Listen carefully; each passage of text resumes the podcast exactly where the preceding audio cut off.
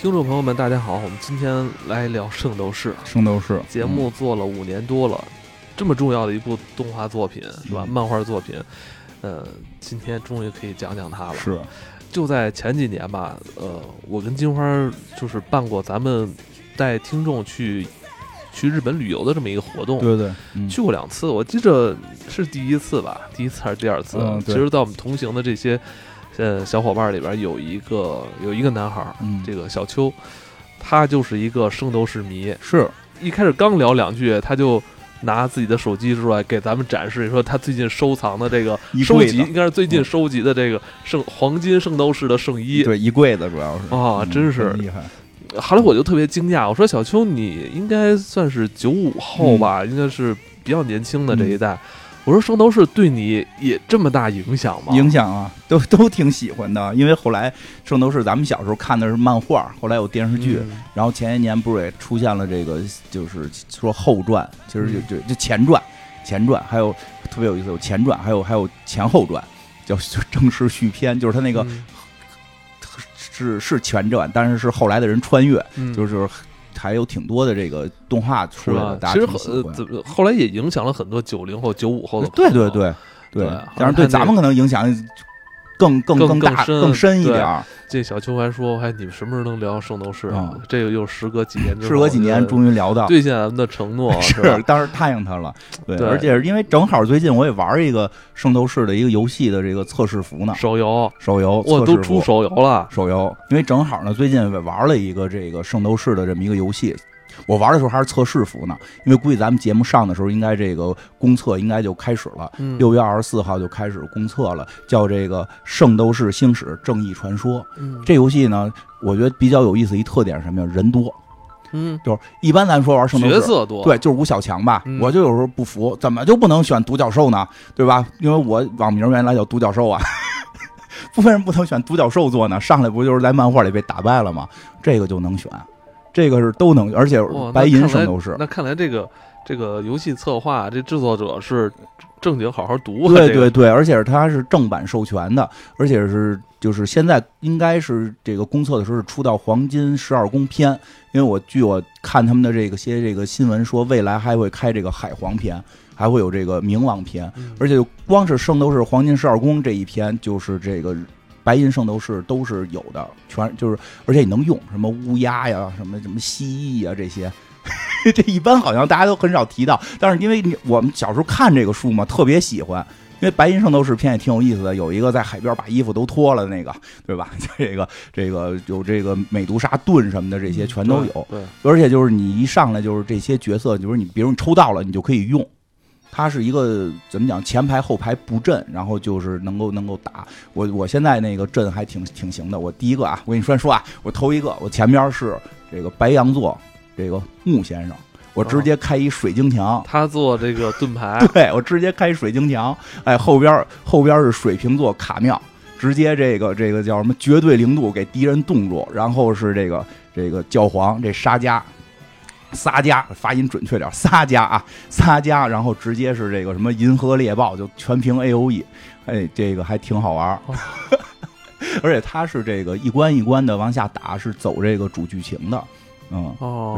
那你是控制他们仨去打十二宫。对对对，呃，正常是控制，正常应该你是控制星矢他们打了，哦，他就可以玩出不一样的玩法，你可以玩不一样。我我现在准备是玩这个这个让让这个这木先生打木先生，对不是这没意思。我跟你讲，我现在准备什么呀？我现在准备玩这个青铜吴小若一开始那场大战被打败的那帮人，用他们打哦，失败者联盟，失败者联盟，所以他玩法很多，也挺有意思的。而且这个现在不是呃，咱们节目上的时候应该是已经开正式服了，呃，嗯应该应该应该公测了。现在上线呢，就能就能直接领黄金圣斗士，哦，对，怎么领？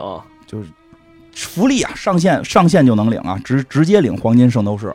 而且这个就是还还有一个好处，就是比如有时候我这个看片儿没工夫玩儿，我就啊搁那儿，它啊自己自己自动打自动自动打，自动打，自动打自动挂机似的，是吧？自动长经验，比较轻松一点儿。对，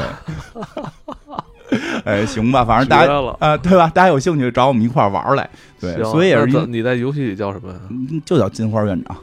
哦，所以就是说这个正好也玩这个了，顺着这好几年该其实该讲圣斗士，是我我们净讲龙珠了。一直没有这个机会嘛啊，正好这机会来了，对是吧？对，真的是，就是我们龙珠讲的多，其实圣斗士对我们的影响啊，真的就是也挺大，挺大挺大，非常大。因为金花跟我说，《圣斗士星矢》是他看的第一部漫画，对，就是说这个也不能说看的第一个日本漫画吧，因为刚才我说这事儿，然后你也说那那机器猫呢？机器猫，机器猫确实早，但是我记得最早的机器猫吧，它还不就我们定义中它不像是漫画，是吗？对，它经常是在医院门口啊，对对吧？他经常是在医院医院门口卖卖漫画书，对，经常是得个病住两天院，家里买两本这个机器猫，而且那会儿最早我看的机器猫好像类似于小儿书状态，就是它不是一个，它不是一个漫画状态的样子。你这有点儿对对，因为当时说实话，当时那个也都不是这个正正式渠道，都是给各种的印成不同的样子。因为前两天我还在看网上有人在说这个事儿呢，就《圣斗士星矢》啊，嗯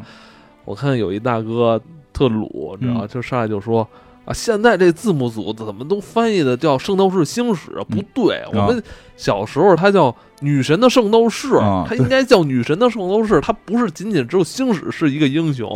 啊，这是。我说大哥您，我说大哥您看看那个人家老日本是怎么翻译的名字，就是圣斗士星矢。对对对，是我们小时候看的那都是海南出版社出版，那都是正版。我说大哥，这个 海南出版社就没有这个单位，它是一个虚拟单位。嗯对，但是但是咱们小时候确实看的是那个那个版，嗯，那个版为什么说我我老说我看第一个漫画《圣斗士》呢？嗯是因为那会儿能有一种感觉，这个东西是个连载的漫画。嗯因为最早看机器猫的时候哦没有那个看漫画感，它有点像一个个故事一个故事哦一个故事，这个是连着看，你要这么说还真是，对吧？这是头一本连着看的。对，它这个，而且我就想说，就是当时圣斗士有，就是对我们就是多么有吸引性，因为我上我印象太深刻，我小学开始看的，我小我也是小学，而且我觉得《圣斗士星矢》它不仅仅是带来了它的嗯这种崭新的，我没有我没有之前没有这种看过类似的这种故事啊，没有看过，这是一个崭新的一个嗯故事，而且它这里边带出了很多我们之前也并不知道的东西，比如像这个。雅典什么对对对神话呀，什么星座呀，什么是星座？圣衣是什么？是真的是圣斗士啊就，是就这些东西。后来我就在想，其实它的这个剧情相对来说，其实没有那么复杂，对对对对吧？但它这里边带来的概念，对于没错，在当时处于咱们小学阶段的那种这小屁孩来说，这冲击力是非常大的。感觉是一模一样。我现在还记得，应该是在《黄道十二宫》那个系列里边吧，嗯有一本儿，嗯，有一本儿，还是说有那么几本啊？它在背后是传达星座这个概念。对，你发现就是，哎，我是属于哪个星星座？哎呦，回家我都你是山羊座，我哭了一天多呀，我哭了一天多，我死都不承认我是现在有很多人还在嘲笑咱们这些这个八零后啊，啊说七零后说嗯你们这帮老土，什么叫山羊座？没有山羊座。但我跟你说，我们小时候嗯，书里边就是写的是山羊座的。真的是山羊座是日本的翻译，日本是把它翻译成山羊座的。我们确实原来叫摩羯座，因为我们在那个以前宋朝的时候，其实对这就就有过记载，唐宋的时候就有叫摩羯宫什么的，这当然在翻译到日本山羊座，所以我们就看圣斗士从日本翻回来的，就直接翻译成山羊座了。是吧？对，但是很伤心嘛，因为山羊座不厉害嘛，我老还不厉害了，就把那个子龙都逼出了亢龙霸，还不厉害？死了，被打死了，被打死了，对吧？大家都想都想说自己，哎，那个时代真不一样，那会儿大家都争相说自己是处女座，不是啊？大家对吧？其实现在不是老有说处女座不好这那，我们小时候谁是处女座，谁就在班里边最厉害，谁能是处女座都得闭着眼，上课都闭着眼，对吧？都怕一睁眼小宇宙露出来，就是那时候反正有几个星座好像大家不太欢迎的啊，巨蟹座、金金牛座、金牛、巨蟹，我我哥我我哥是巨蟹座的，就就就是也不承认，不承认自己是巨蟹座，对吧？你你能是这个能是处女座，简直就是顶天了。最最次咱落落个说是什么白羊座也都挺好。你看咱们后来啊，这个咱们稍微长大一点儿，好像就发现，哎，原来雅典娜呀，什么这个嗯。什么希腊神话，嗯，好像它不是圣斗士里边原生出来的，对对对。吧二十多岁的时候嗯。开始玩那个战战神，啊，说啊这里边就雅典娜，当时嗯说理已经理解了那是人那个希腊希腊神话，嗯。但你老觉得雅典娜的形象说出来就是圣斗士里边的那个纱织，纱织小姐 对吧？吧？老得觉得得带小姐俩字儿。对，我觉得圣斗士当年就是、嗯。呃，车田正美，他也是可以说是汇集了当时很多很优秀的作品，然后再再去创作出来的。我真觉得是什么呀？就是圣斗士对我们的影响，啊。有对我至少对我个人吧，影响就如同是真的是打开一一扇全新的天地的大门。我觉得圣斗士很有意思的是，是它里边带着它里边最最吸引人的啊，画面上肯定是圣衣，但是它的故事情节上。这个很吸引人的一部分是，就是不是它那个里边那些曲折的情节，它情节其实说实话没有那么曲折，跟后来的一些作品比，而是它里边的很多概念。我记得最有意思的一点是，你像我们小学就开始看这个，我上到初中我们才开始学什么叫热度。学到热度的时候，老师就会提出一个，哎，什么这个温度最低是能是多少？举手啊！我知道，我知道，零下什么这个二百七十三，二百七十三点一五度嘛，嗯这是这是卡妙的绝技啊！这个绝绝对零零度。对对对，对 吧？对吧？哎呦，老师都惊讶了，说这，哎，你们这没上学，你们没学过物理，怎么还能知道什么叫绝对零度？没没有东西能比它更冷对。到这个时候，原子都停止运动。而且而且在在咱们那么小时候，咱们好像第一次知道了，呃，爱是一种有能量的东西，啊对就是呃，爱原来是有这么强大的能量去去为之战斗、啊。对我觉得这个也是，这嗯算是第一本吧。对，其实它算是很热血的热那个血，然后标杆儿。嗯，就是原来发现战斗是要有一种这种原动力在里边的这种，而且就是他的很多话，其实也对现在有影响，比如小宇宙。嗯，这个词儿现在是一个好像大家都会说的，我要燃烧我的小宇宙，对吧？就是其实这个小宇宙这个词儿也是从也是从这儿来的，也是从圣斗士来的，对吧小？宇宙到底是什么？就是查克拉呀，我 说查克拉不是什么什么一个印度的啊一个气功是啊是啊吗？是啊，它因为他其实里边有提到，其实这呃个，你刚才提到这个这个小宇宙啊，嗯其实这也是一个宗教大融合。，对这里边 是的，我在再看，我发现沙加是一个特别就是一个奇怪的一个这个对他角色，接近他是忠实于雅典娜的一个佛佛教徒，佛徒转 佛佛佛徒转转生，我 很有意思，他把好多东西都融到里边了，他把好特别神奇。然后这里边有很多就是希腊神话的东西嗯在里边，完了又又有宗教宗。教神话然后。我说这你这怎么去哎掰扯这事儿、啊我我跟你说六道轮回之后，你到底还做不做雅典娜的这个圣斗圣斗？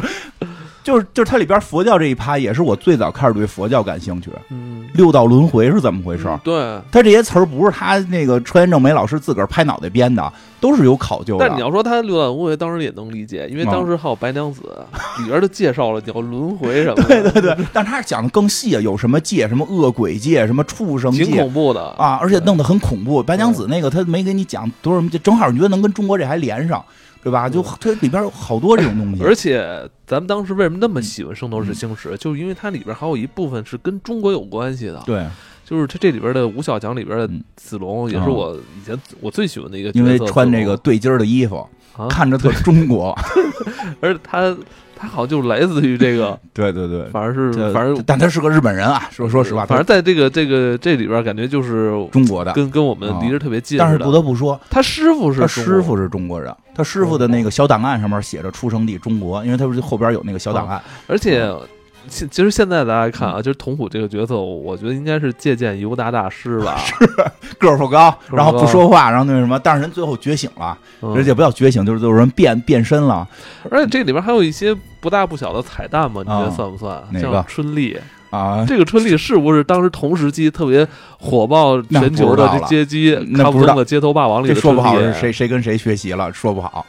再回头看《圣斗士》，你会嗯发现这里边确实有很多这种文化，去对，去包容着它，对就是。希希腊文化呀，佛教的文化，而且说实话，它佛教文化还挺深的。而你觉，嗯而且他这里边童武感觉是一个修道道道家人，对对，从古像是道家的，哦对，然后这个这个还有很多科学的，真的就是一个这个啊，还有还有英语，啊，英语、英语、俄语、英语，比如比如对，比如什么流星啊、彗星啊，就有它，因为它牵扯到星座，其实还有好多这个天文上的对一些事儿，星座星座天文上的事儿。然后这个真的是感觉是开了一扇大门。从这之后就知道，因为它里边从一上来就开始给你讲原子，它一上来讲为什么圣斗士厉害，是因为圣斗士能打原子，对吧？然后那个就是就当时当时也没有互联网，不知道，就觉得这些名都特别酷，什么离子光速拳这种，就就哎呀，就是说那什么点真的是对让我们最初的对科学有了一个朦胧的概念，就觉得这东西特别酷。特别酷，然后等到等到真到中学学这个时候，觉得全是圣斗士的大招。对，我觉得在那个时期，不夸张的讲，圣斗士就是咱们八十年代的漫威，是是真的，就是就是这个圣衣这个概念，就是哎，我有时候你会不自觉的就把这东西带出来。因为我记着，就是以前咱们玩魔兽时候说。说我这套装做到现在 T 六 T 七的时候，已经跟圣斗士差不多了。对，就是像就是像圣衣了。就是你你这么随口就就就就说出来了，你根本没有想太多。是的，就是那种形象、这种盔甲、这种概念、这种圣衣盔甲的概念，其实，在咱们很小时候就已经形成了。是，其实它在我们的生活当中，真的是一个，就是变成了一个无形中的一个文化概念，真是这个。从小到大就说这些话来，我跟任何一个人说话，说我要你要燃烧你的小宇宙了，不会觉得对方听不懂这句话。当然了，可能跟我孩子说，就零零后的人可能说不明白啊。但就是咱们同龄或者说差个上下差个十岁的，说这个都觉得都是能听懂。而且甚至我有时候在一些电视节目里边看，他们还经常用“小宇宙”这个词儿。他这个概念还挺有意思，“小宇宙”的燃烧，就是说它是那种燃特别燃的漫画的标准呢。因为他这个漫画，你你细看，其实特有意思，他。不提倡修炼，他也不是不修炼，就是他修炼完了。哎，有人说算过这日子，从开始这个这个星矢得到这个这个圣衣，到打完冥王，到底多长时间？嗯，好像是半年吧。以赛代练嘛，以赛代练，以赛代练，他没给他修炼的时间，对吧？他没有修炼，你十二宫打那么长时间，是十二个小时。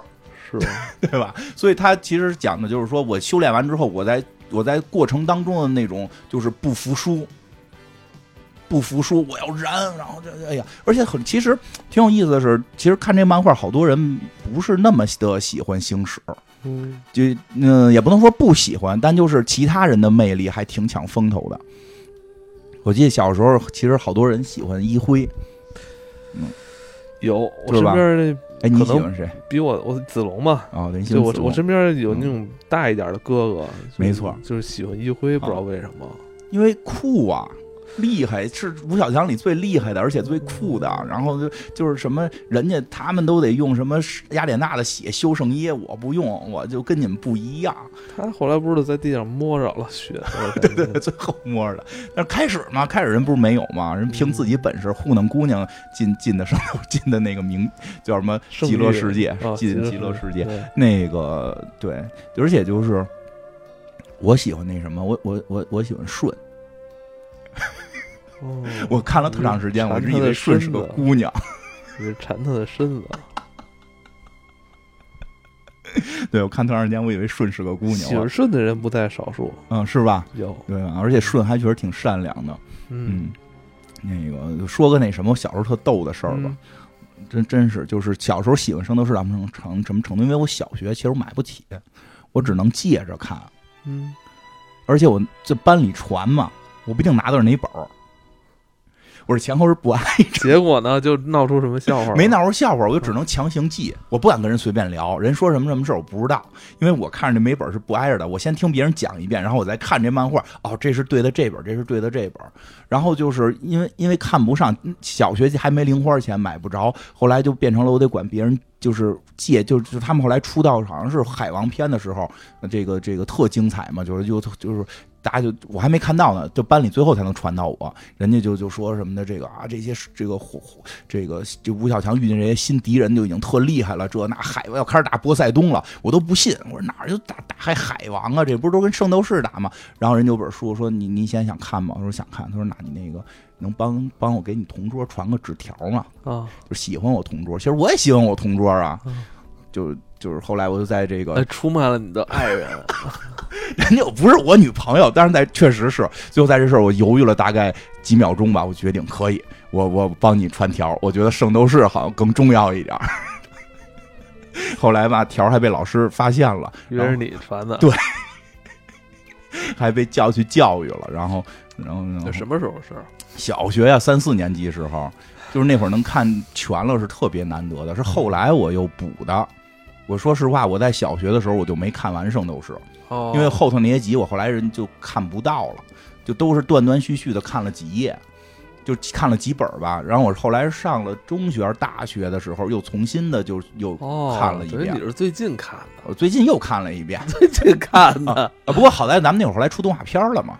啊，对对对，小呃，动画片应该是九四年、九三、九四年那时候后来出的动画片儿，就晚晚几年，对，晚几年。但动画片儿基本上算是拉平了我们班里边的这个圣斗士的这个不平等，嗯，就是。你你我我现在也看了你们，其其实当时上那个动画片上完之后，已经就引起了现在的这种争论了啊，就是原著好还是改编好的这个问题，你知道吗？对，其实这个问题不是说只有现在漫威什么 DC 才有，都有，以前在因为有差距还挺大的，差距挺大，就是动画片相对来说跳跃性还是更强一些。动画片里边加了北欧片嘛，还加了机器圣斗士。嗯，这个这个，但其实咱们当时动画片也没有演完，动画片没有，动画片到海王结束嘛，动画片到打完海王，然后是后来又出的冥王篇嘛，动画片到打完海王，然后这个圣衣也长得不一样，我记得特清楚，圣那个动画片版的那个，那动画片有几次进化，呃，漫画也有，但是动画片里边那个星矢那个是个帽子，它不是一个那个头环，是个帽子。然后就是我们看漫画最早的，因为我们我在班里还能混着漫画看呢，还有好多这个这个像 CS 他们最早是先看的动画呢，他们就觉得那个就该是帽子，我们就就是不不能是帽子，得是那头环就是那个帽子下边胸胸口就是胸部的盔甲是一个那个。单对对对单胸罩，单胸罩对对对对，就是也为这些事儿也打。其实那会儿写都是小嘛，也为这些事儿打。到底原著是原著还是动画是原著？其实，在当时来说，动画片我就没怎么喜欢追，因为我觉得已经漫画我都已经看的啊都看过了。但你不可否认，当时这部动画片的质量还是相当之高的，尤其是它的 OP 啊，对它的歌这个歌啊，歌还有它影响到现在，还有就是它片头的这个效果。做的真的是绝对是超越当时所有的那个日本动画片的，而且你现在再回来看他那那个那个，就是他 O P 这段分镜，就是这些剪辑用的都非常经典。比如现在就随便说几个，就是沙之坐的椅子，然后下边就是他漂浮在那个地球之上的那那个那个那个景场景，甚至他这个 O P 还影响的就是前些年。就是我我是 M T 的那个那个同人的那个是吧？拿他那歌改的，就拿他那完全是拿他那个歌改，甚至还学他的那个就上来那个镜头。对对对，是是的，对啊，所以我觉得这个确实影响影响力还是真的是很大。这个真是说到一代人的记忆。对，说到圣斗士是我小学时候的事儿，真是小学小学初一那会儿的事儿了，就初中那会儿事儿，就感觉到什么叫燃，就天不怕地不怕，我要燃烧我的小宇宙，对对吧？敢怼神，特别有意思。但是后来，反正现现在来看，觉得也觉得这个。个这个，我我个人觉得啊，就是这个吴小强可能，尤其是星矢，就是感觉有点像工具人。因为现在这个岁数再大了再看，哎，特别逗。我有好多人看，我跟朋友聊，他们说觉得一辉跟顺才是主角，星矢就是个工具人，性格什么的凸显不出来，除了那个那个他不死以外，没什么特点。但是一辉跟顺的那个故事会觉得更更有意思。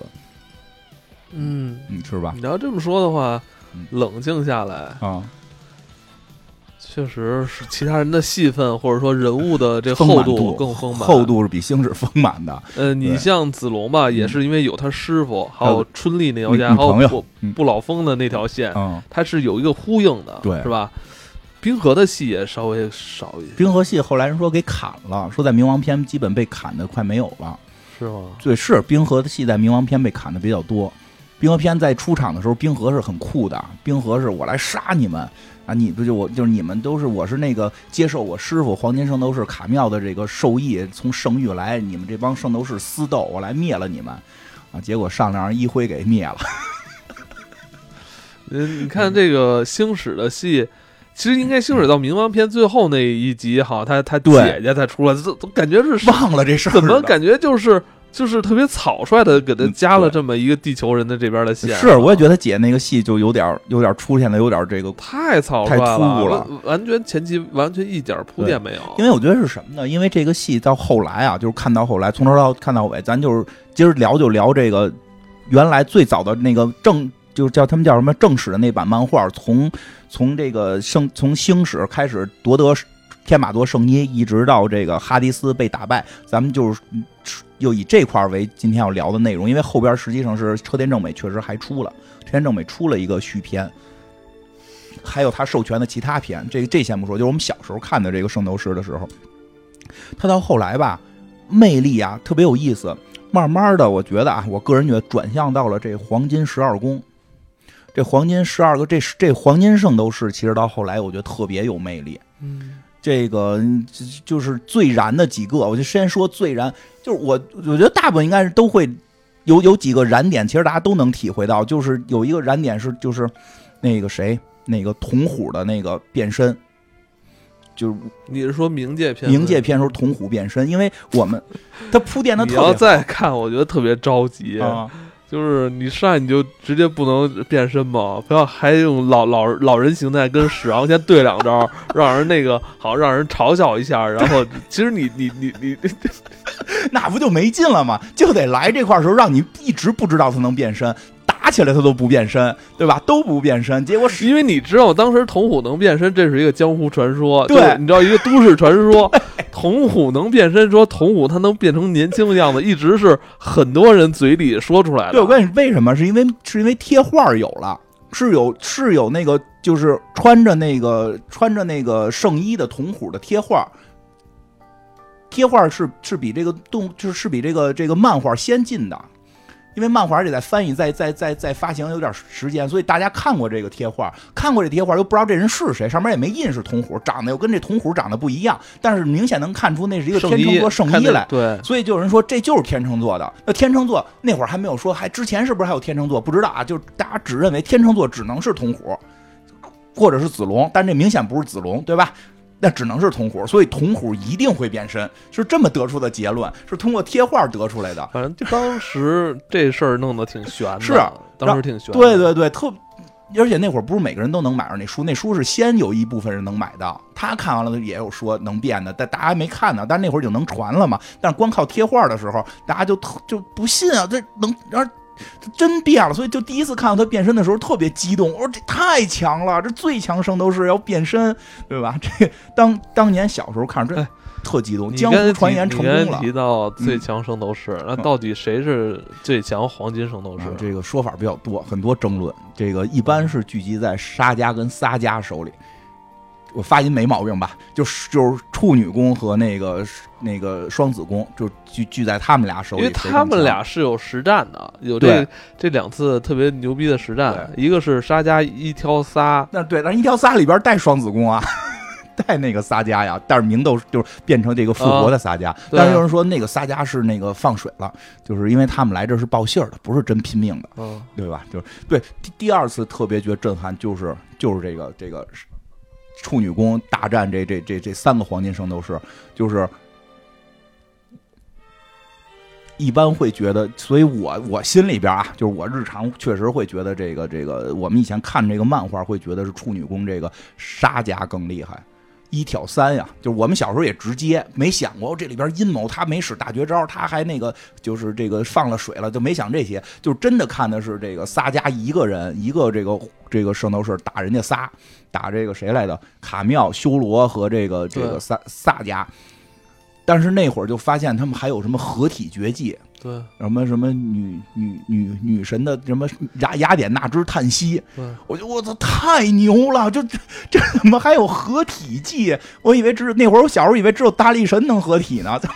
还能有合体技，而且特别有意思是，这合体技使完了之后，以为就这一下呢，转过头来那边是谁来？那边是那个天蝎座、狮子座跟白羊座也使，然后两边对啊，两边两边一块对波使这个雅典娜之叹息，当时觉得特震撼，我操太牛逼，还有这么大的招，跟原子弹爆炸似的。他有一张图是原子弹爆炸图似的，跟我这太厉害了。那我觉得这个这个故事就是反派太少了，反派少。你你这么看来，就是。大剧情最重要的那些戏份是推了两遍十二宫。对对，所以说《黄金圣斗士》其实更吸引人，而且最后最，而且我觉得最后最感人的，最后小时候叫就是也不是小时候，因为我看到那儿的时候，我已经就是偏大一点了，可能得得快大应该是大学了，是大学重看的时候就看看哭了。就激激太激动了，就那个黄金最后黄金圣斗士复活推叹息之墙，哎，我觉得太感人了。就哎，这个戏为什么我感觉我小时候看的时候打冥界打了好久，而且打了好多人，为什么后来看动画时候感觉那么仓促啊？嗯，这么好像说确实是冥界篇就是。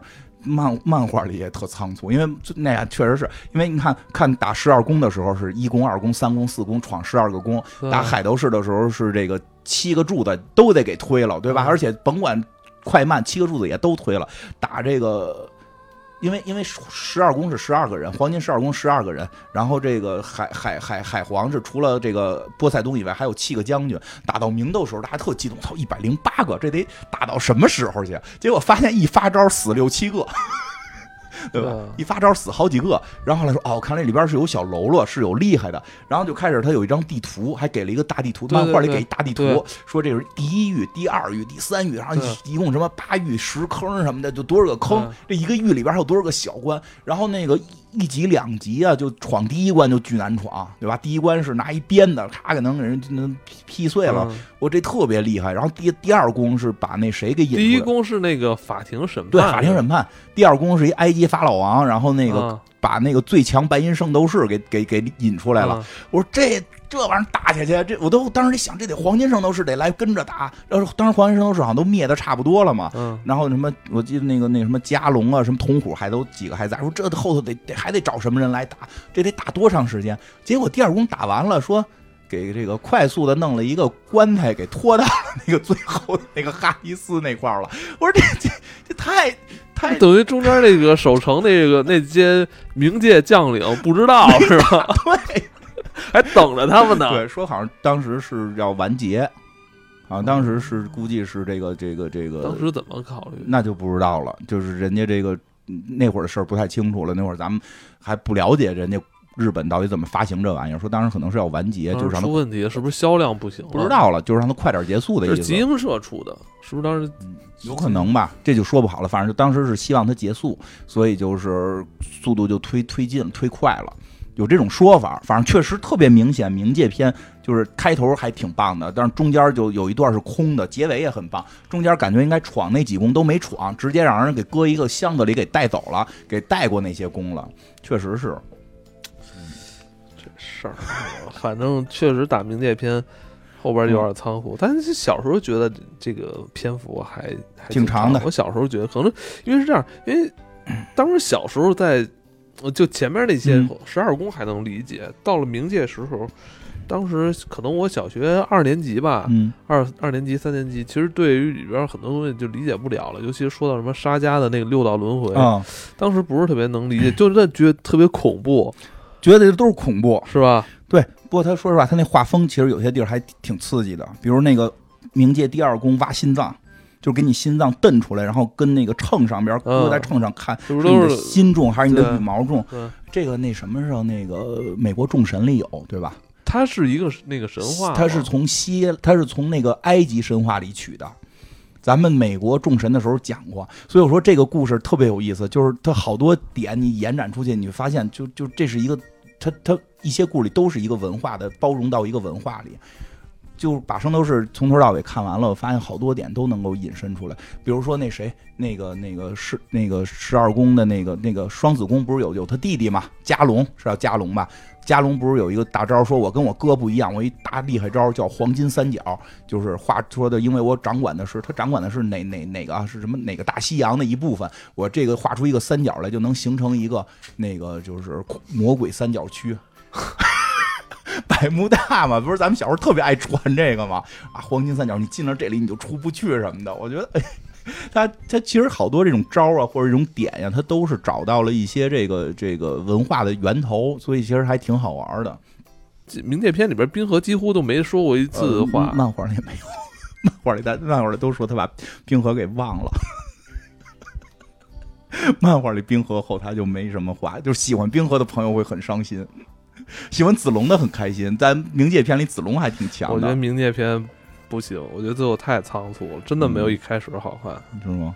我我我还挺喜欢看，你看漫画吧，漫画，而且你要从看那个圣斗士，就是看那个黄金黄金圣斗士的剧情会比较有意思，因为它那里边是大段的是黄金圣斗士的故事了，嗯，因为他闯那个十二宫实际上是没有那个吴小强的事儿嘛，对吧？嗯，那个其实咱们还是跟大家回顾一下最令人津津乐道的这个黄金十二宫，黄金十二宫。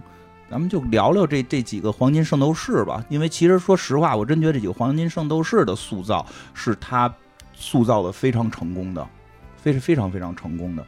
这个第一宫从第一宫开始说，这个啊，不过这黄金这说一下啊，这十二宫里边确实有些呢是塑造的比较丰满，或者说比较重点，就是它的重点人物，也有呢一些是确实是。黄金十二宫的酱油，这个比如大家老老老开玩笑说的水产二人组，啊，谁呀？螃蟹跟鱼，啊，他俩不就一直是在这黄金十二宫里边被被诟病嘛？战斗力也不行，人品也不行，然后剧情也不行，然后就就就一直打酱油，从头打到尾，就他们俩确实是打酱油的。然后剩下几个还都是比较，除了他们俩，我觉得剩下几个都还比较有可以聊的地方。嗯，第一宫。白羊宫，白白羊座这个木先生，其实这个就，我觉得这个是这个人物他塑造是这个黄金圣斗士里边最最丰满的，而且是他的贯穿性特别强。他是等于是这个在，你像木先生从什么时候就出出场了？木先生是从这个他的第一篇的末尾就出场了，就是第就是这个这个青铜圣斗士，青铜这个圣斗士。嗯，哎呀，这应该都看过，大概都知道圣斗士吧？就是说是这个守护雅典娜的一帮人类，然后可以通过修炼，然后通过修炼可以。击碎原子，发出这种这种接近光速的这种这种这种拳法，然后可以提升自己的战斗力，保护雅典娜，保护从而保护人类，对吧？它这里边最分为这个青铜圣斗士，跟青铜圣斗士同水平的还有黑暗圣斗士，然后往上一个级别是白银圣斗士，白银圣斗士上边就是黄金圣斗士啊。据说还有什么要有黑暗圣斗士啊？是是他的是邪恶一面。不知道大家觉得那个可能是当时刚开篇嘛，就是没太想好，就就先来这么一波吧。因为最逗的是这几个黑暗圣斗士长得跟那个青铜圣斗士长得都快差不多了，黑暗面。然后这个那会儿能流行这样。那个木先生就是这个白羊座木先生，他是相当于在这个呃，记得是打打黑暗圣斗士之前就出来了。他最早出场的时候是一个普通，感觉是一个感觉上是一个普通人。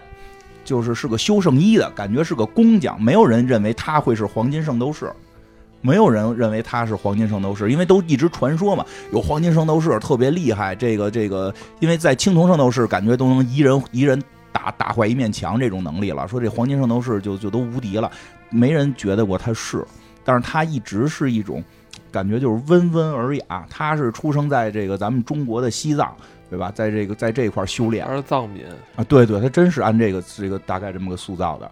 然后他是在这块还修炼的啊，在这修炼。然后这个一开始以为他就是修圣衣的，以为是一个类似类似于这 NPC 的角色。从来也没见过他发过招，从来没见他打过人，就知道他说他念力比较强，会这个隔空取物这种，就是偶尔出手救救这些青铜圣斗士啊，白银圣斗士来了，反正也就是屌几句，也都从来不动手打，对吧？以为这人不会打，以为这个人不会打，但真正等到这个吴小强开始闯十二宫，闯十二宫是说雅典娜被被一个毒箭给射了，必须得闯过十二宫，十二个小时之内让救教皇来救雅典娜，因为教皇是个坏教皇嘛。这剧情大家可以有兴趣再去重重看的话看一下。但是这个第一宫发现是白羊座，我这木先生有圣衣，而且他等于是。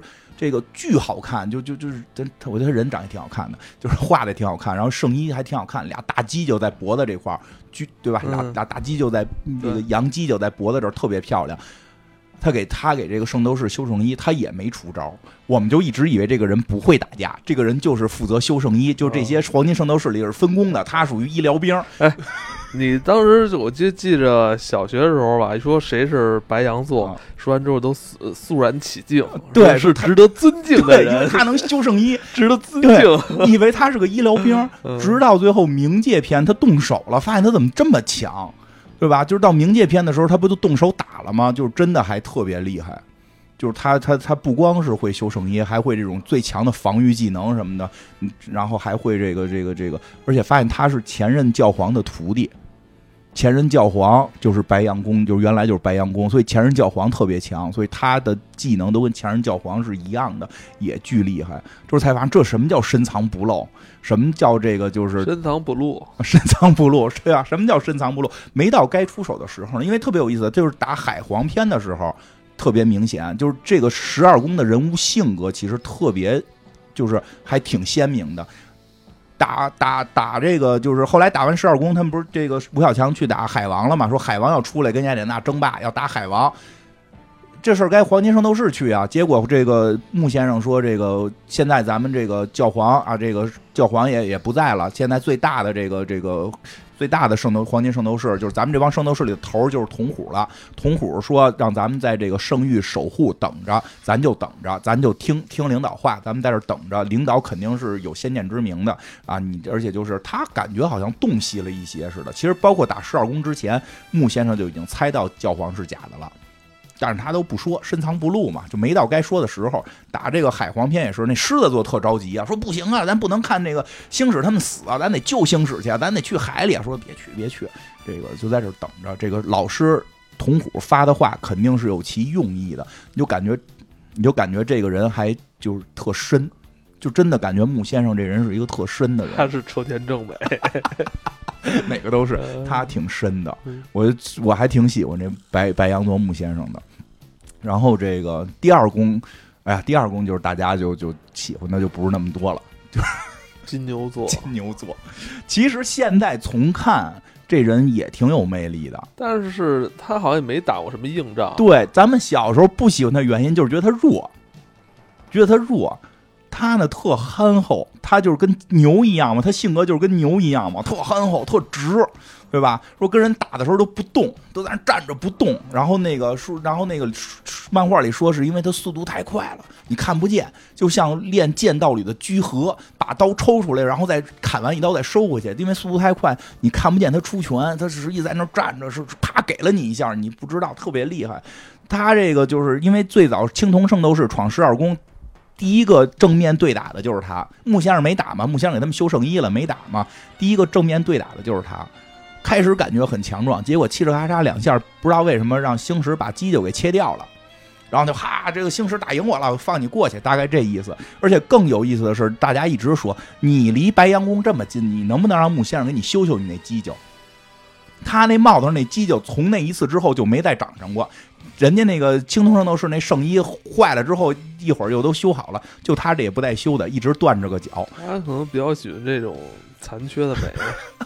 而且打那个打那个谁的时候，打海皇的时候，他不是守，就是当时吴小强刚打完黄金圣斗士，在屋里边在那个抢救呢嘛，他负责守护吴小强，结果人家那个海妖赛刃，那个那个海海斗士赛刃来，直接给他秒了。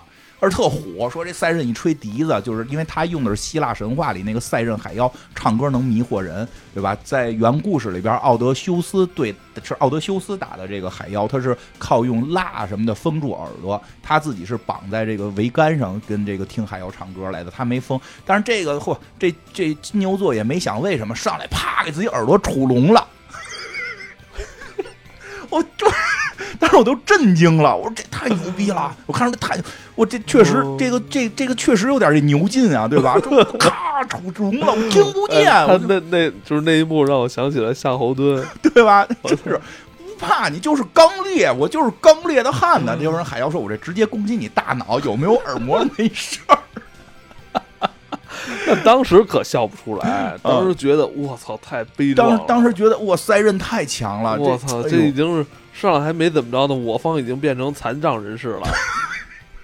所以他太直接了。但人说他的那个物理攻击确实是在这个里边最强，而且他后来不是说自己觉得自己要死了，用他的什么小宇宙，那个把他的那个金牛圣衣全扒了，变成一头牛，然后守在这个吴小强跟前让这个赛人不能接近。啊，大家就我可以牺牲我的身体，但我用我的圣衣来保护吴小强啊。这个后后来被雅雅典娜救了，后来被雅典娜救了，怎么了？对吧？然后到明斗士篇都没演，更惨。到明斗士篇都没演他怎么被打的，都没演他怎么被打的，直接在那站着不动了。木先生跑过去一看，呀，死了！啊，对对对，到冥界篇就是他那个。他他肯定是跟人动手了，对，动手。但是车田正美没画，所以就用一个蒙太奇的效果，说那 那已经过去了。所以给我们感觉那会儿觉得，哎呦，金牛宫不太行，嗯，连这个连实力带脑子，从始至终他就没打过一个漂亮仗，对他仗打都不漂亮。硬硬不可能，关键还多人是人家还赢了，他挺厉害，他挺厉害，他曾经很厉害。我跟你说，就是这种。对，但实际上，其实你后来看他性格的那种、那种，那真的是刚烈的汉子，没点弯弯绕，就是直接。就是现在你再再后来再重看，觉得他这性格确实塑造的挺挺挺到位，就是能力差了点我在想，这十二宫这这十二个人。他跟那个星座占卜上的那种性格有吻合吗？嗯，有的是有的。金牛座这个基本上是，对吧？直接钻，有点钻，就是就是这就这个这个认死理儿，有点认死理儿，有点这个。他并不是都是啊，但是这个金牛座这个还挺像的。然后后边是什么了？金牛座后头是双子，双子宫。双子宫这个就是双子宫，这也挺逗。双子宫这里俩圣斗士，其实当然。最早闯宫的时候，那个宫是空的，那个宫是空的，原因是那个这个双子宫的双子宫的这个萨家是吧？叫这个应该叫这么发音吧？萨家这个去刺杀了教皇，去当教皇了。他这性格确实是，就是双子宫这俩人性格是这个故事里边非常复杂的。嗯，但如果怎么说呢？就是两个 BOSS。这个十二宫的 BOSS，或者说前前边打十二宫之前的 BOSS，其实一直是教皇。教皇就是双子宫的萨迦。打海斗士的时候是是萨迦的弟弟叫加隆，是吧？就是两代 BOSS 都出自双子宫。他其实这个跟跟这个双子性格是沾边的。他是按照这个就是双子宫是双重性格设定的。他比较有意思的是什么呀？最早打十二宫的时候，他就是这一个人就双重性格。就是这个萨迦，就是有内心有好的一面，有坏的一面。他一个人就像是一个双子座的性格，是有双重性格。当然，我们不不不提倡信星座啊，但就是说这个星座里是这么说的。这个他有双重性格，他有好的一面，坏的一面。他们其实一直在提倡一件事儿，就是相信更强的实力。就是他们都知道，其实未来打哈迪斯这件事儿，其实从特别早的时候就都有暗示，都有暗示。打海皇的时候都说过，海皇这个就就就是。不不到他该醒的时候呢，这是海皇也说这还有别人，还有别人。然后这个打打黄金宫的时候，之前也说过，说后边有圣战，说包括铜虎什么的都是上一次圣战留下来的。这个雅典娜的复活是为了圣战。圣战到底是什么？就是打哈迪斯，就说白了，哈迪斯要复活，雅典娜先复活，准备阻击哈迪斯。那他们前些年不是网络上一些年轻人老说什么要打圣战是什么意思？跟这没关系，跟这没关系，跟这个没关系。不是这个，那他们不是要打哈迪斯，不知道他们要打什么。然后这个谁，这个是这个这个，呃，这个萨迦他们会认为雅典娜太弱了，因为你转世成一个小女孩，她没法去理解一个从来没有训练过的小女孩怎么能够去领导我们。那怎么了？那前任的雅典娜就特别强壮，那他们没见过呀，一胳膊加一个。他没见过呀，就史昂跟这谁见过？就是就是这个老教皇和铜虎见过，剩下人没见过，剩下他不信啊，他们不信神啊，信神不如信自己啊，对吧？所以他的计划就是他的这个内心阴暗一面出来了，计划就是干死雅典娜，然后我来当教皇，我来控制地面的这个实力，然后未来有圣战我去扛，实力即正义，就是这个是他们，因为这个。圣斗士其实一直在去批判这件事，圣斗士里一直在讨论一个很核心的话题，就什么是正义？是实力即正义，还是正义本身就是正义？就是正义是有一个标准，这样的是正义，就是美的、爱的，这这好的，这是正义，还是说实力即正义？因为咱一直也有种说法，说这个历史书都是胜利者书写的，对吧？就是古代很多历史，这些开国皇帝都写的特别好，是不是？因为就是当年是因为这个确实。也出现过。这个当了皇帝之后就修改历史，这个这个中国古代啊，就就把自己写的特别好。这种反正据说据说啊，李世民就干过类似的事儿，这都是历史学家们这个这个公认的。所以说，是不是他们就说，那一个人的好与不好，那是看后世的书写，那么实力决定一切。所以萨迦开始是信这个的，所以他就极度的追求实力，去刺杀教皇啊，要追杀雅典娜呀等等的。当然后来这个，但是他这个内心还有善良的一面，因为他说一直也很善良嘛，就是他里边对力量的追求和他对于善良的这么一个。角逐角力是在他身上去体现的，但是后来这个戏呢，由于到了海皇篇，他出现了他个弟弟，他弟弟呢就是说我哥哥一半坏一半好，我是彻底坏，我就是相信实力，但是他在最后也被雅典娜给感化了，说是这个他当年受苦的时候，雅典娜一直帮助他了，所以他表就是他是。纯坏跟纯好，你知道吗？对，后来变得特别好了。对，所以他他是纯坏跟纯好，他哥是一半坏一半不好。对，他是不是纯坏就是走极端？他都他开始是坏到了不行，然后后来突然跟他说说，当年你受苦的时候，雅典娜这个救过你。哎呀，那我错了，我赶紧变好，而且变得特别好。他后来说的有些话也特感人。他也是耿直 boy，他他很直，他也挺直 boy 啊。然后他那个到最后打到冥界篇的时候，他穿的黄金，他穿着那个双子宫的圣衣去嘛。他穿着双子宫的圣衣去打冥界篇，到最后冥界篇去打叹息之墙的时候，他正跟跟别人对打呢嘛。然后他突然说的说的，哟，所有圣斗士的这个黄金圣衣都去打叹息之墙了，我这也得去。然后人，然后那个他敌人就说说你根本就去不了了，说我去不去不重要，是圣衣去。然后把圣衣脱了，就直接飞起来说哥哥还给你，呃，因为他们俩就一套圣衣啊。他俩有一套圣衣，我就肉身和我当面的这个大 boss 对打了。圣衣该去打叹息之墙了，这是我哥哥的事业，哥哥圣衣还给你。他也是能单挑那个冥界三巨头的人。但是真的就是那句“哥哥，我还你，就圣衣还给你”这个，我觉得还兄弟情还是有。哥哥，那个双子宫后头，双子宫后头就是加龙啊，就是后边是巨蟹了，水产二人组了。双子宫之后就是巨蟹了。对，巨蟹宫。真的是，Death Mask 啊，名字听着挺酷啊，死亡的面具是吧？能力上来说的也挺强，直接带人去什么黄泉比量版啊？这他们真是这什么意思？这这他这招？黄泉比量版是那什么？是那个日本神话。是日本神话，日本说从人间到阴间有一个有一个入口，叫大概就是叫黄泉比梁板。伊西纳奇跟伊西纳美是最后是是是那个伊西纳美死了之后，然后那个伊西纳奇去找他，然后那个他们俩在那个里边闹了一下，伊西纳美追伊西纳奇，最后伊西纳奇跑出来拿石头给堵上了，堵上那个门了，这叫黄泉比梁板。他等于是他是这个说是能去冥界，但是后来呢？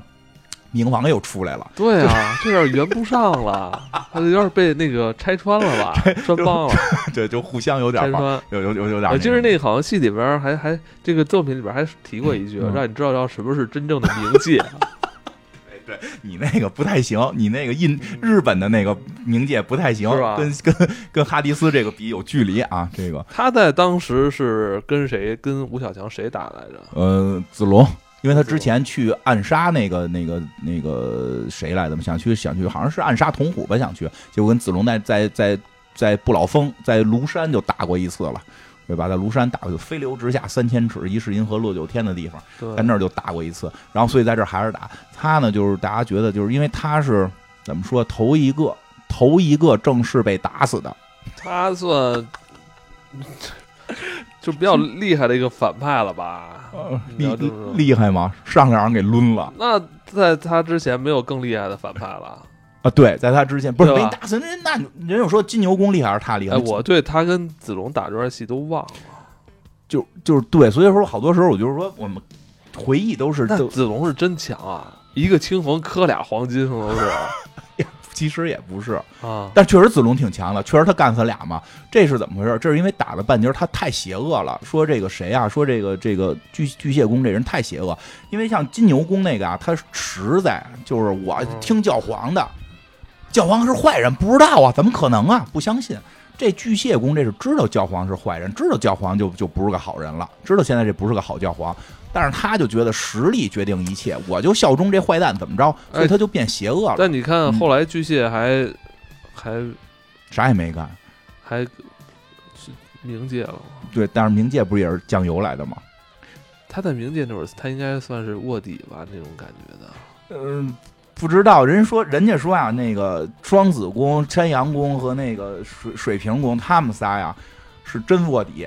这俩水产工的说不上来，是跟着打。说不上，因为后来我看也没有一个正式的一个表表表明态，没把他们俩给表明到底是不是。就只有最后打叹息之墙的时候，他们他们俩对，反正叹息之墙的时候，反正是表态这么一句，但他是笑了一下，双鱼是表了一下态，对，反正就是那十个兄弟都来了，奇怪，我觉得，对他们俩，因为因为他巨蟹宫为什么被子龙打赢了？嗯，是因为打着半截儿，那巨蟹那个盔，巨蟹那个圣衣就就就掉了。就说，因为他太坏了，黄金圣衣已经觉得他太臭了，不想跟让他穿了。就是子龙打哪儿，那圣衣哪儿就哪儿就掉下来，让让子龙打，然后他就这么被打败的。就是那圣衣抛弃了他，到底是子龙打败了他，还是他打败了他？就大家自己琢磨。这这我说圣衣还是要选择这个好人的。然后我觉得这个。马斯克这个确实是惨点儿太太惨了，惨点儿惨点儿哎，对对，我听他们说，那个我玩那游戏里边，我看他们有有朋友说，就一块玩的，说那游戏里巨蟹宫巨特厉害，是吗？因为我记得以前我还玩过一个游戏，也是那个巨蟹宫特厉害，因为他给你弄的那比梁板去，你得想法往回跑，就跟别的玩法不一样。就是他他这个是给人传送嘛，相当于传送到阴间啊。这个但是真正打起来，确实，尤其子龙还有一点，还有一点必须得说子龙的问题。子龙有一个特点，就是子龙这个圣衣跟没有一样。为啥？子龙的几场戏啊，就是就是光辉时刻都是脱圣衣。对，对，子龙必须瞎眼脱圣衣。对，子龙脱了圣衣啊，就特厉害。所以老大家老说这圣衣对他好像没什么用，他他下回能不能就别带圣衣来，直接他那圣衣还假不假事儿有有个盾，对对对啊，五五毛来次入盾嘛，还有那个对吧？矛盾的故事也从这儿学的，五毛来次入盾对吧？对，反正来来来，咱快速通过吧，快速通过。不太行啊，节目。对，呃，过了迪过了迪斯马斯克之后，就是艾欧利亚了啊，狮子宫，嗯，对吧？狮子宫。狮子宫，我爸是狮子座，可以吗？可以。狮子宫其实大家喜欢的还挺多。其实狮子一直是也是战力应该是前三名的人吧？前三肯定是到不了啊！前三我觉得他是他不算魔法系，就是物理攻击系。对他他是比较他是这个就对，所以说他性格设计特有意思。你看，就刚才不是讲在海皇篇，在海皇篇这个狮子座就是要去救。救吴小强，对，然后木那个木先生就说别去啊，可见这个狮子座是一个比较这个冲的，对，他的技能也是，他是跟他的这个这个还是比较拳法是吻合的，跟狮子这形象比较对，跟他的星座，跟他的人物性格，跟他的武术跟武功技能，就是跟他的绝技是吻合，他的绝技。没有任何所谓的什么魔法系的闪电狮子拳，就是速度快。我就是没别的，我就是这拳头厉害，速度快，达到光。后来我看他的一个 OVA 里边还有等离子的，对，就是等离子，后边是叫离子光速拳。我操，牛逼！就是快，就他他的武，所以说可以，所以说他就是跟后头有一些比。你比如那个双子宫那个，能给你传到异次元空间啊。对，这里边还有好多这种异次元空间的概念。对，异次元空间的概念，它能给你传到异次元空间，可以控制你的思维。它，它跟 X 教授似的，直接能控制思维。其实这个十二宫里边能打的不多，好多都是巫师。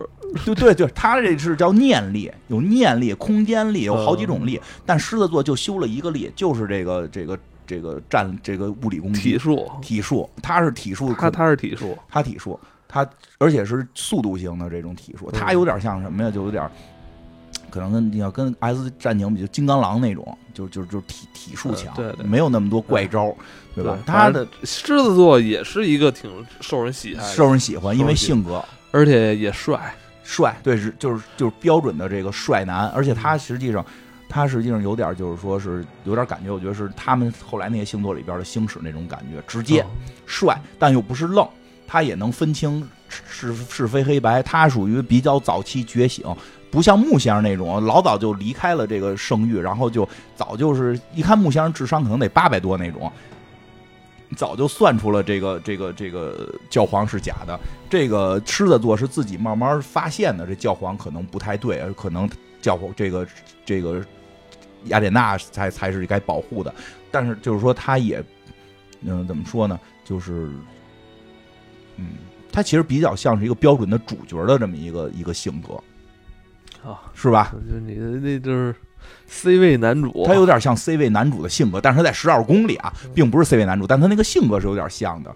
对，就喜欢他的还不少，主要他还是射手座的弟弟啊。对，这待会儿再说啊，咱就待待会儿再说他们俩的故事。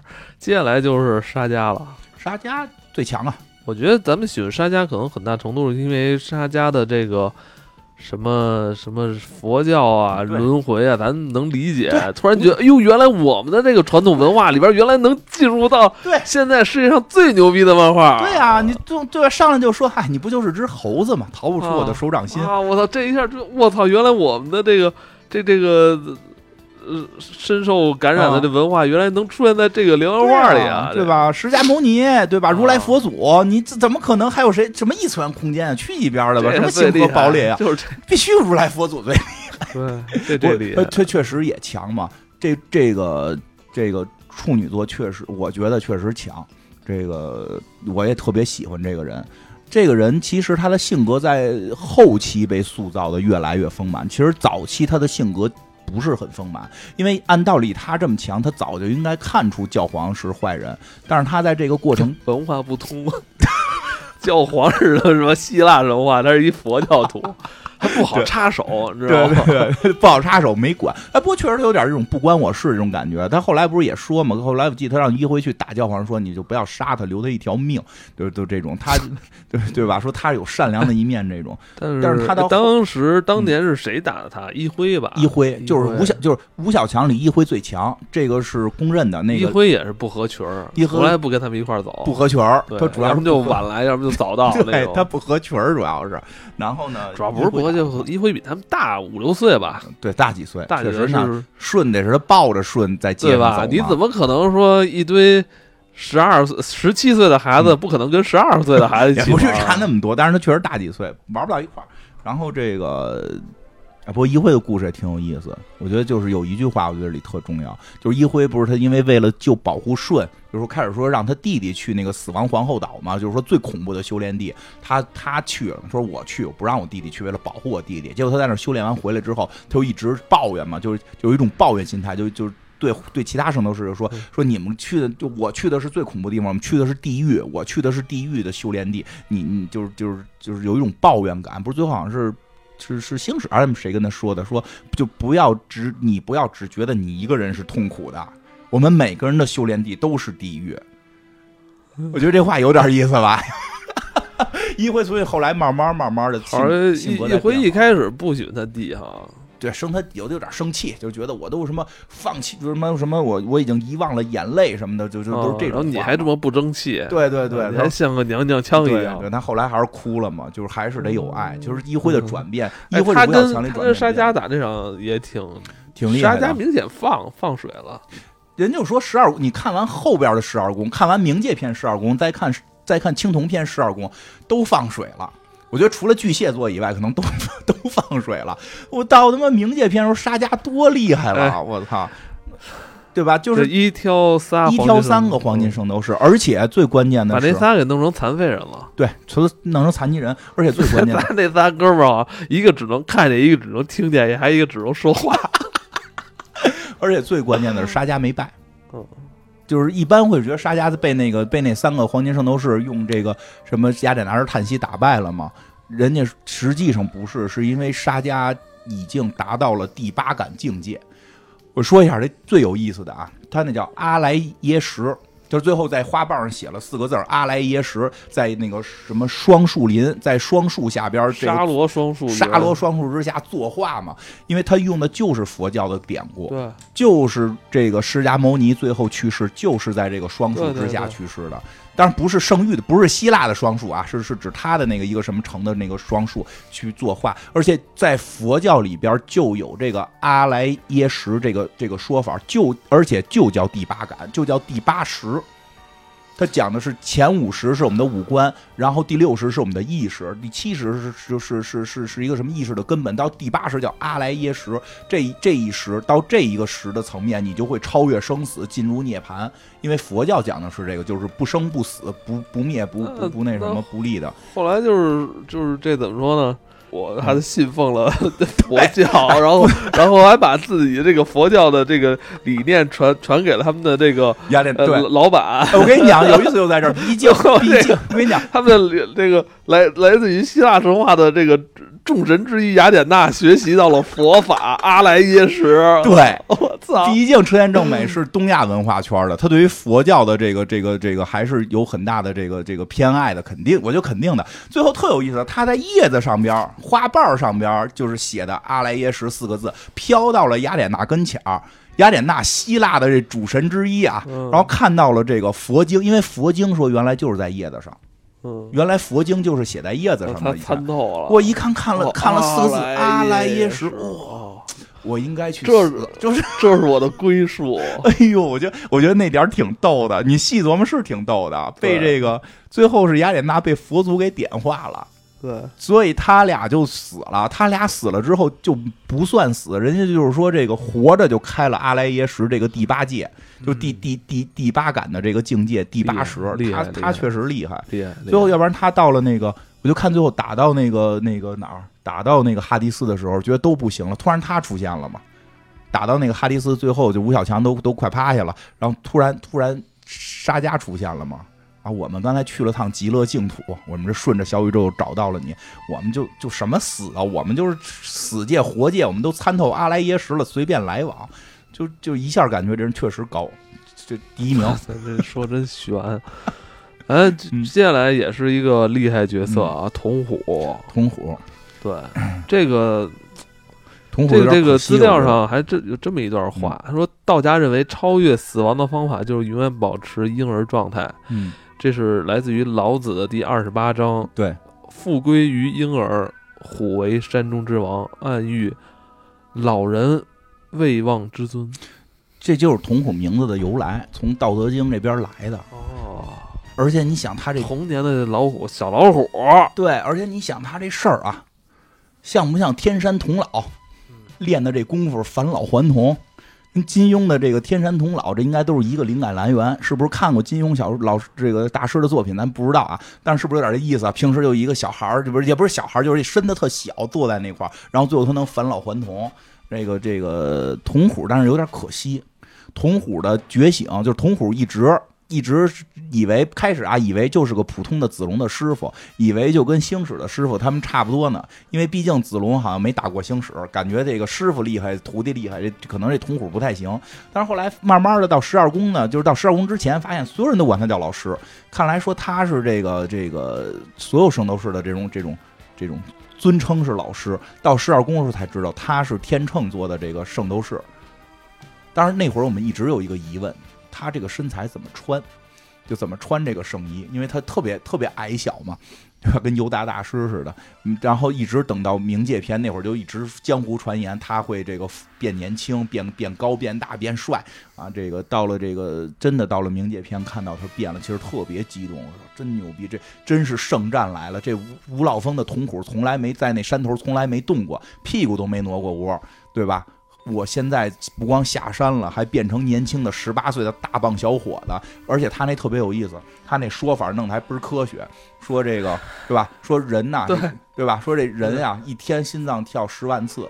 我用雅典娜教了我一内功啊，我一下能压制住自己心跳。我一年才跳十万次，所以现在过了二百多年，我相当于才过了二百多天。因为这新陈代谢是看我这心跳的这个次数怎么代谢。我这，所以我现在啪一下就能复活到这个十八岁，对吧？就是那还不是科学？我觉得这这个是。周先生没挺逗的事儿，他他老里边老加这些这些小知识 啊。那会儿有一阵儿，日本的动画漫画就爱加科学小知识，你甭管他用的靠谱不靠谱，他先给你加上。他是一个杂家，杂家。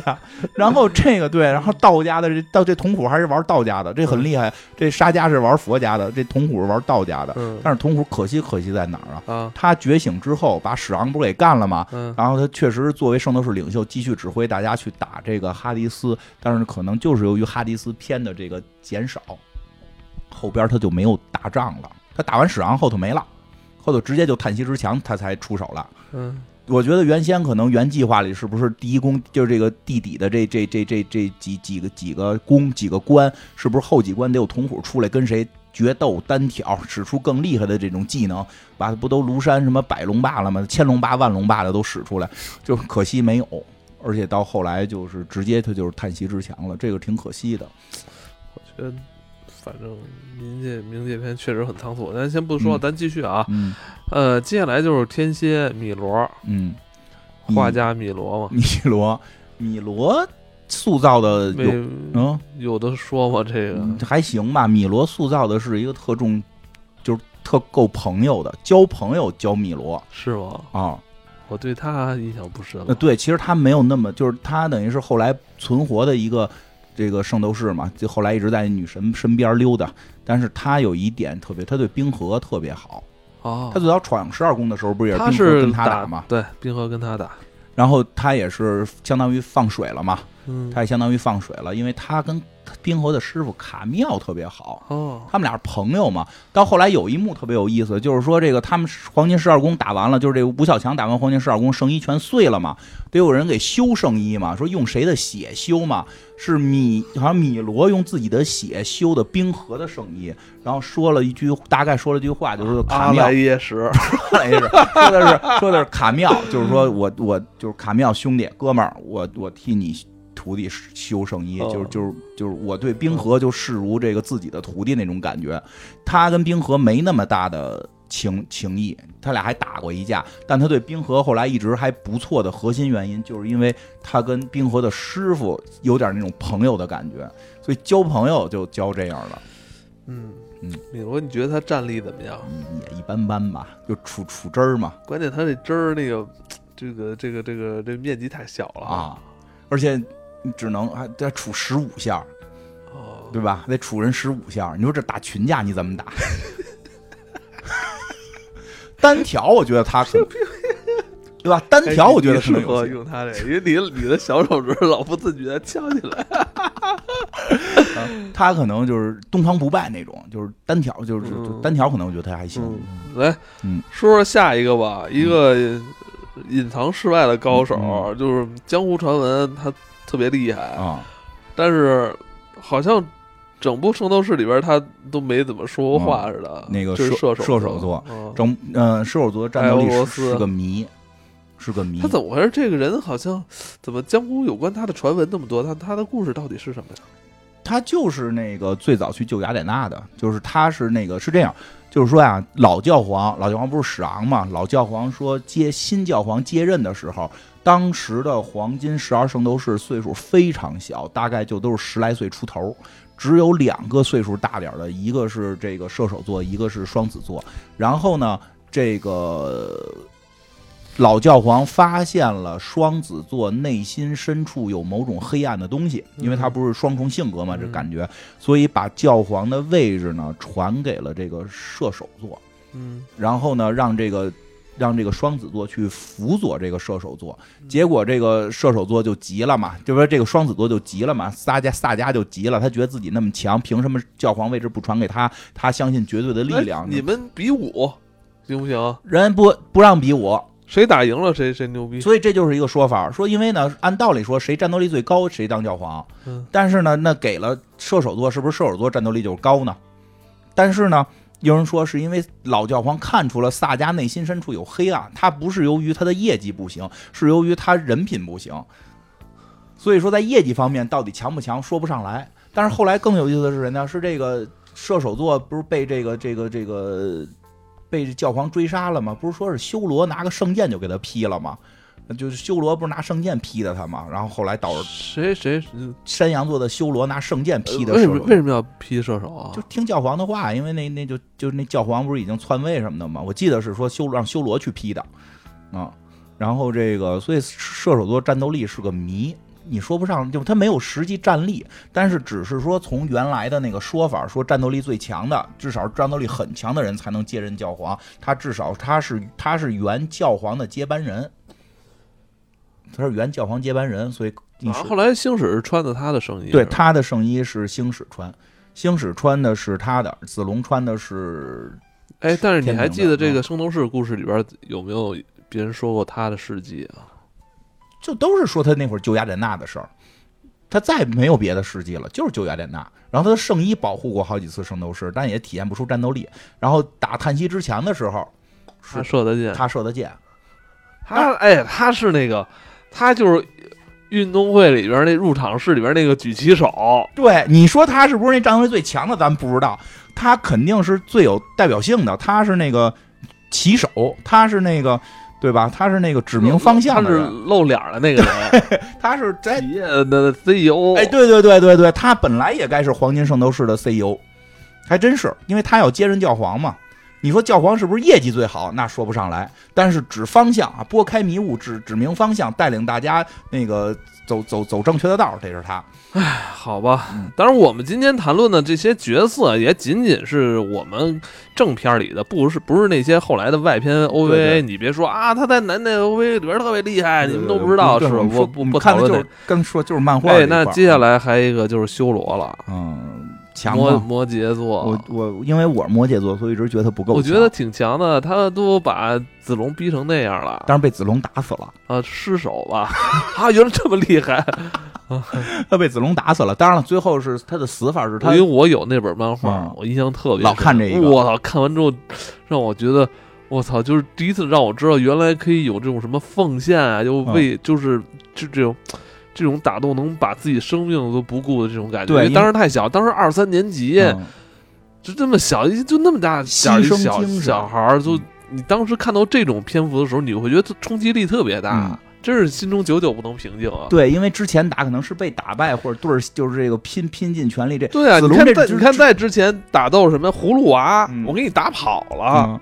对，因为子龙这是明确，他师傅跟他说了，因为子龙这明确，他师傅跟他说说这招出了就是你们俩都死，所以你别用，你别用，你这辈子只能用一次，因为这招是豁着你命用的。他还真就用了这一次，他就，嗯，还真就好像是用这，当然没死嘛，这次他也没死。但是说他没死是因为山羊座最后救了他，山羊座在到他们说这个子龙这招就是就地蹦起来，能蹦多高呢？能蹦到外太空。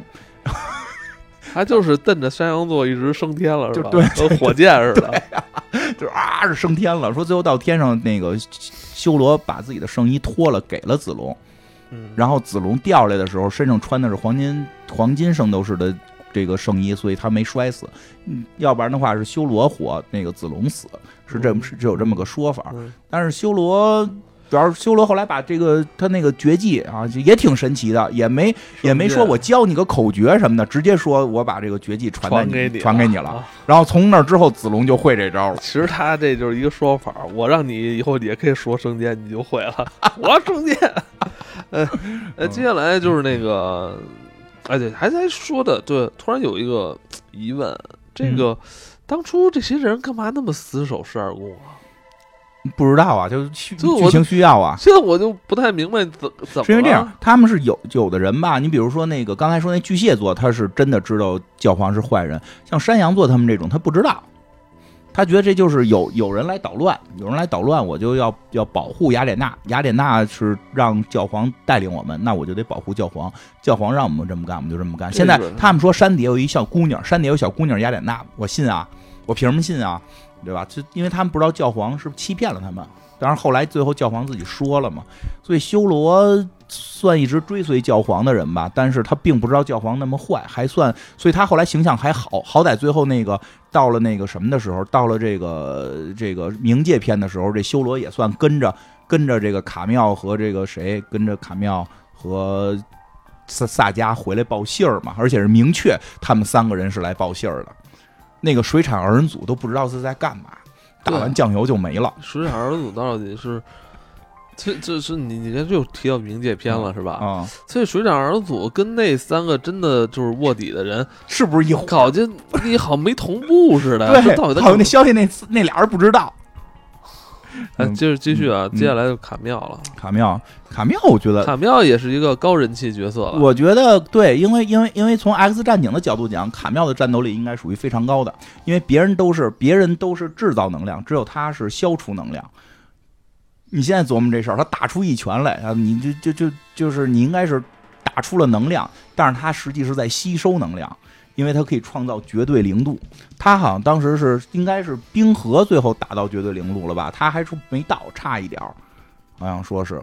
啊，是他没有打出绝对零度，对他们就一直在强调这件事儿，但是好像冰河是最后不是冰河，冰河跟他就，哎，是怎么着来？最后他跟冰河打的时候，反正就就是冰河能打到。我觉得各种的那种热血东西在。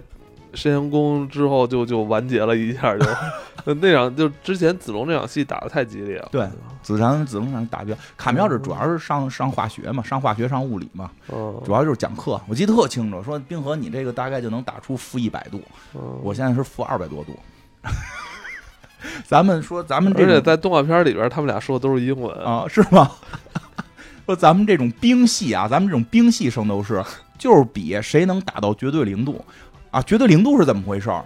就是没有了能量的运动，然后这个原子真的看漫画里边是讲这原子怎么动来的，是杨子怎么动？说咱们到了零下负二百七十三点一五度，这原子就不动了。嗯，但是我小的时候这是一个我特别不理解的事儿，为什么到这儿就不能再，咱就不能负零下二百八十度嘛？当然，直到学到物理的这个热力，我才明，我才终于懂了，终于懂了卡妙老师讲的这个事儿是怎么回事儿。当然，这个他主要是讲这个，所以我觉得还算很厉害，他能打这种寒气。这这这，我觉得能至少绝对能在某些方面克制住谁。他这个算是他这绝对算魔法。那我们那个打魔兽公会里边好有一兵法就叫卡妙，就到现在还有好多人用这个名练法师呢，叫卡妙。他很他很有人气，而且他对他的徒弟，好像动画版里边他是冰河的师爷爷。师爷爷，我记得动画版里他跟冰河之间加了个人。就是就是他教的那个人，那个人教的冰河。漫画版里边直接是冰河的师傅，他跟冰河的那个，他跟冰河的师徒情还挺好看的，也挺残酷、残残忍的。人家说，就不是后来那个米罗那个那个那叫什么那个银宝带嘛？我觉得那米罗算是这个冰河的银宝带带师，就。什么玩意儿？不是都得好几个师傅吗？银宝带吗？这个这个卡妙是的正牌师傅，得有隐师、宝师、带师吗？米罗米罗可能算是银宝带的某个师傅。不是说了吗？说说就是不是说卡妙是用自己的死来教会了冰河的这个这个这个战斗啊。这个当时反正现在也不是很理解，为什么师傅教徒弟得师傅死？对吧？但是当时看着觉得特热血。是师傅为了激发徒弟的战斗力，是失去了自己的生命。就当时就是这这这个剧情，就是带给咱们很多全新的这种世界观。对，原先看都是说师徒弟学会饿死师傅，然后都是猫教老虎，最后老虎要吃师傅。师傅我上树没教你，对吧？都都是这故事。这个不是，这完全不一样啊！这是徒弟来闯宫，师傅在这块跟着守宫，结果目的是用死来教会徒弟。当时觉得这为什么这这个这个。这个我觉得师傅太伟大。当时觉得这个这这徒弟做的不对，你怎么能对师傅动手呢？对啊，但但是当时也觉得师傅大逆不道，这师傅太好了，对吧？我这卡妙就是最享有的师傅，这个米罗是最享有的朋友。哎，这个接下来最后一宫双鱼宫阿布罗迪德啊，这个除了漂亮，你说不出什么，对吧？她是最美，这个是是已经证明的了。我觉得这个这个这个漫画当时写到这儿已经有点不太对劲儿了。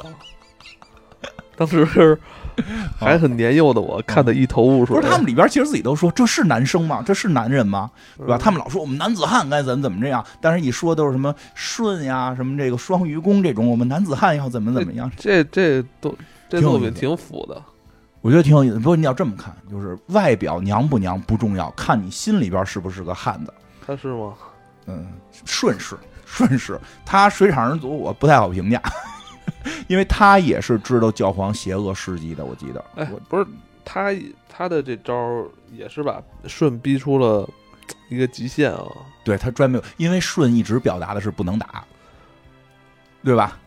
我跟你可搓破，玩那游戏里边那舜就只能给人加 buff，他不打人，对他大招的呜呜扔完链子之后，什么什么螺旋防御还是什么什么去就什么滚动防御，哎，他应该是让他那个给他那个憋憋憋到一个那个 power 的时候，他他能他才能打，他只能打大招，小招不能打。我估计还没练到。确实，因为舜本身就是按他的那个原故事剧情里边，舜本身应该是哈迪斯的继承人，嗯，就是就是说哈迪斯的转世肉体嘛，所以他确实舜的战斗力实际上是最强的。就善斗，但是在冥界篇里边，我觉得特别奇怪。他们后来到了这个极乐世界之后，顺这个肉体一点用没有。对，是没用了，就没用了。在人间他也没什么用啊。啊，是这样，是说呀，那个哈迪斯有自己的肉体，但是他不舍得使，他觉得自己那肉体特牛逼。但他一直也没有用啊。他用了，用了顺的肉体了。什么时候用的？就打叹息之墙之前，不是一直是他用的顺的肉体吗？他没干什么，啥也没干，啥也没干，打打人来的。打了两下，没啥用。就开开头，开头不是舜还在路上呢吗？肉体没到呢吗？所以舜确实还是这个战斗力特别强。说人家用锁链不是因为锁链厉害，是因为锁链不厉害。我跟你用武器啊，是因为我太强了。我用武器打你呢，打的可能比较轻。所以，所以他当然跟双鱼打的时候，不是就逼出了他不用武器嘛，改用什么这个这个拳法了。我就老厉害了，结果给人打死了。所以可见啊，可见双鱼宫战斗力不太行。这个当然，这个车田正美也是擅长画美人的，你知道吗？是，是挺好看。但是，但是你看啊，好看的都是都是男生，都是女生，都是全给遮上脸。这什么意思？这个现在现在回来看，不知道。我觉得估计可能是有某种，你不觉得咱们以前武侠里是有这么个文化吗？你记得那金庸作品里边不也有吗？是那个段誉吧，遇到哪个姑娘，好像就蒙着脸说：“你看到我的脸就必须跟我结婚。”就他这这这不是光圣斗士有，就以前有这个。而我觉得这个圣斗士可能大家最喜爱的，或者我最喜爱的还是这个十二宫的故事。是，而且这十二宫的这些人里边好几个性格是非常。丰富多彩的，今天呢，就是草草的聊了聊这个圣斗士这个黄金十二宫的这些人物性格，我们当年喜欢的、不喜欢的。对对对，我们今天就仅局限于它的正片。对对，相信还有很多受人喜爱的这些剧场版。有，我也知道，还挺有意思。那我们就不说了。对对对，一点不说，提提一两句吧。其实像魔灵最后有个弟弟，不是一直说魔灵是星矢的姐姐吗？对对，魔灵在找弟弟，星矢在找姐姐。不是贵鬼啊，不是贵，不过贵鬼好像我看在哪片里最后成为白羊宫的黄金圣斗士了。哇塞，他继承了，因为贵鬼在冥界篇表现，在海王篇又表现出了有战斗力，但是弱点儿。他那会儿小嘛，后来练起来了。说那个，但实际上魔灵的弟弟是特别厉害，魔灵的弟弟是天斗士，是天天上的。说说实际上这个是后后边是有正式续篇的，因为最终结尾正好说一下结尾，估计这好多人不知道了。因为咱们小时候不知道，咱们小时候的结尾到底星矢死没死？星矢不是中了那个哈迪斯一箭嘛？然后哈迪斯是被雅典娜打败。因为我发现好多人跟我说哈迪斯是被星矢杀的，然后那个实际上不是，实际上哈迪斯还是被。被这个被这个雅典娜给给给打打败的，就是最后打败那下是雅典娜干的，拿一棍子杵过去。但是我小时候一直对于那张画是有一个百思不得其解的地方，因为那张画雅典娜的那个武器是它是是那法杖嘛，那法杖前头是个圆头，后头是根棍儿。但那张画呢是穿过去之后胸口有个洞，就是有就是那个棍子穿着，但是只是一个洞，我就不知道它前头那个圆片是怎么过去的。我不知道有没有人有跟我同样的疑惑啊？呃，但是确实很漂亮那张画。说，但是之前不是那个星矢救这个，为了救救这个雅典娜被哈迪斯中了一箭吗？这个漫画的结尾是不知道星矢死没死，有一种星矢死了的感觉。说，但是这实际上后来是赤田正美出续篇了。啊，续篇据说还在连载吧？续篇里边星矢没有死，但是残废了，就是只能坐在轮椅上。然后他跟好像跟雅典娜就他退役了，退役了，退役了。但是说这件事惹恼了天神，什么月神啊、太阳神就不高兴了，就派天斗士下来。他们这些天神为什么哈迪斯为什么是在天上的？他不是冥界的那个地底的吗？啊，是他不是就是在地底吗？然后后来极乐世界过叹息之墙去极乐世界了吗？极乐世界那就不是天上天下的问题嘛？是极乐世界。极乐世界不过是个佛教的一个观点，他是把佛教跟那个揉到一块儿。那你后来说天斗是怎么着？天斗士下来后来就要杀这个星矢，说你因为弑神啊，就是你弑神了，然后还要还要让这雅典娜交出这个大地的掌控权，说发展出了很多的有趣的故事，还在连载，还有车田正美的。我就是那个节目最后再多说一句啊，就是我在九十年代时期。一直在整个世界弥漫着一个现代都市传说，就是有一天会九星连珠，然后九星连珠那一天就是地球地球毁灭之日。对，九九年世界大劫难。因为你看以前那个港剧，嗯，我和僵尸有个约会，也对，也是。也是最终核心就是要有这场劫难，然后而且是全人类都在注视天空，你知道吗？日食特别特恐怖。对，日食完这个这个圣斗士也是也是也用这个梗了。确实也是，行吧，反正这个大家有兴趣的话吧，就是我想重温这个《圣斗士》，看看《圣斗士》的漫画啊、动画呀，也可以来这个游戏里找我们玩。记着是叫这个圣叫《圣斗士星矢正义传说》，好吧？这个二十四号就六月二十四号公测上线就能领黄金圣斗士。